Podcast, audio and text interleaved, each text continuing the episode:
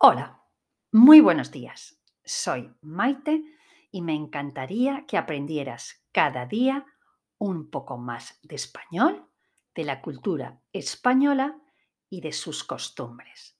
Una manera sencilla de hacerlo es a través de este pequeño podcast.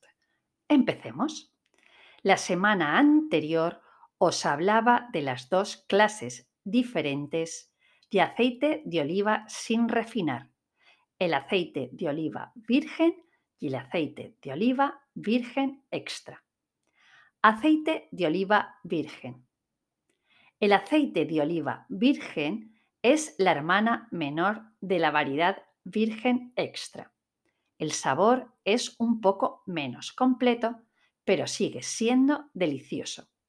Se prensa de la misma manera que el aceite de oliva virgen extra y también pertenece a la familia de los no refinados. En la elaboración del aceite de oliva virgen tampoco se utilizan productos químicos ni calor.